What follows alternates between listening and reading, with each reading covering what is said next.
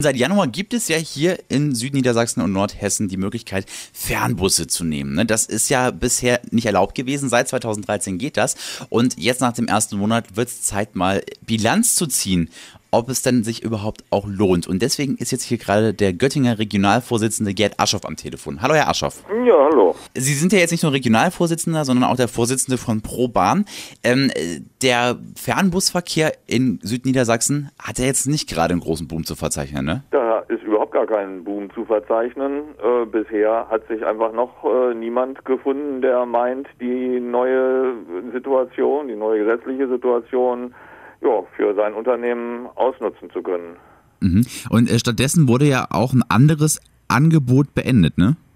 Wir hatten hier seit äh, Ende 2009 ein Angebot, also hier heißt in Göttingen, aber auch in äh, Kassel. Äh, da sind zwei Busse losgefahren, die haben dann auf dem Weg nach Leipzig die Fahrgäste in einen Bus dann zusammengefasst.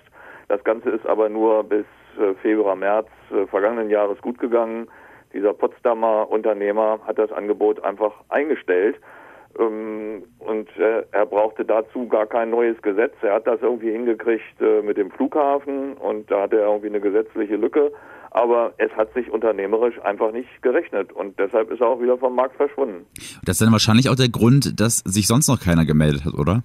Also es gibt ja einige Anzeichen dafür, dass nicht nur in Süddeutschland, wo es schon neue Anbieter gibt, sondern auch im norddeutschen Raum äh, bestimmte Bewegungen im Anmarsch sind, aber wir wissen nicht genau wann. Es gibt ja Pressemeldungen darüber, dass der ADAC vielleicht zusammen mit der Deutschen Post ein Unternehmen gründet und äh, dann wahrscheinlich auch äh, eine Menge Marktpower hat um äh, stärker in den Markt reinzugehen. Was sagen Sie denn selber? Meinen Sie, so eine Art äh, Markt wäre da ganz gut, also dass auch so ein bisschen Konkurrenz vorhanden ist?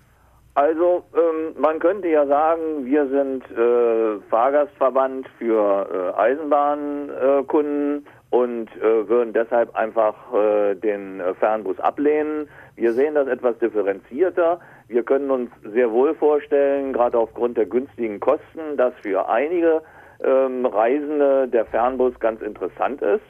Und äh, wir haben auch nicht unbedingt die Erwartung, dass das dann Fahrgäste sind, die aus dem Zug äh, überlaufen zum Fernbus, sondern wir denken schon, dass da auch der eine oder andere Pkw-Fahrer sein Auto stehen lässt und äh, dann eben den Bus benutzt. Es gibt ja im süddeutschen Raum auch ein Unternehmen, das äh, sich ja quasi wie eine Fahrgemeinschaft organisiert, nur eben nicht auf Pkw, sondern auf äh, Busbasis.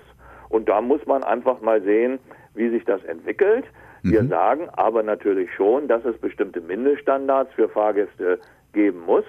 Das eine ist die Barrierefreiheit. Da hat der Gesetzgeber äh, festgestellt, dass die Unternehmen bis 2019 Zeit haben. Das ist ja sehr lange. Wir meinen, dass dann zumindest äh, die Busse an barrierefreien Toiletten halten müssen, denn es gibt Behinderte, die brauchen halt sowas und wenn die äh, im äh, Bus nicht auf Toilette gehen können, dann muss das auch äh, ordentlich geplant werden. Dann geht es natürlich um die Fahrgastrechte insgesamt. Was passiert, wenn ein Bus ausfällt? Was passiert, wenn ein Bus äh, erhebliche Verspätung hat? Da empfehlen wir doch sehr, zumindest den äh, Standard, den die Bahn als Mindeststandard gesetzt hat, und der ja auch im äh, Europa-Vergleich durchaus diskutiert wird, dass der eingehalten wird. Das sind so ein paar Forderungen, die wir natürlich dann auch haben und äh, die zum Teil bisher auch nicht erfüllt sind. Ihre Prognose, was meinen Sie, 2013 wird sich da noch was tun? Sie haben gesagt, es gibt schon so Trends, aber so richtig weiß man noch nicht. Also ist eher noch alles sehr offen momentan. Also wir haben uns ja bezogen auf eine Presseinformation des FDP-Bundestagsabgeordneten Lutz Knobeck, der also ja sozusagen schon die Früchte der äh, Fernbusliberalisierung ernten wollte. Da hat er aber einen großen Fehler gemacht. Er hat die Busverbindungen, die es ohnehin schon gibt, als was Neues angesehen.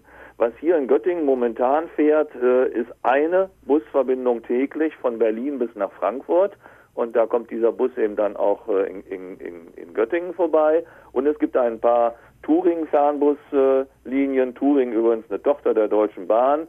Äh, die lassen die Busse dann so alle zwei, drei Tage mal auf den Balkan rollen. Äh, die fangen in Hamburg an und kommen dann nach anderthalb Tagen unten auf dem Balkan an.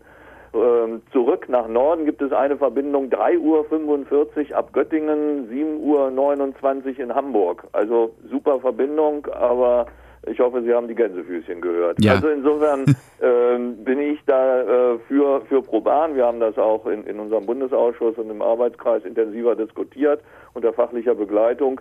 Momentan eher Skepsis äh, äh, herrscht bei uns vor. Deshalb sind wir momentan auch nicht die großen Warner und sagen, Herr Gott, was wird da der Bahn abgegraben, sondern wir weisen mal auf ein paar Punkte hin, die dann eben auch wieder was mit Fahrgastrechten zu tun haben. Ist klar, Herr Aschoff. Vielen Dank für das Interview.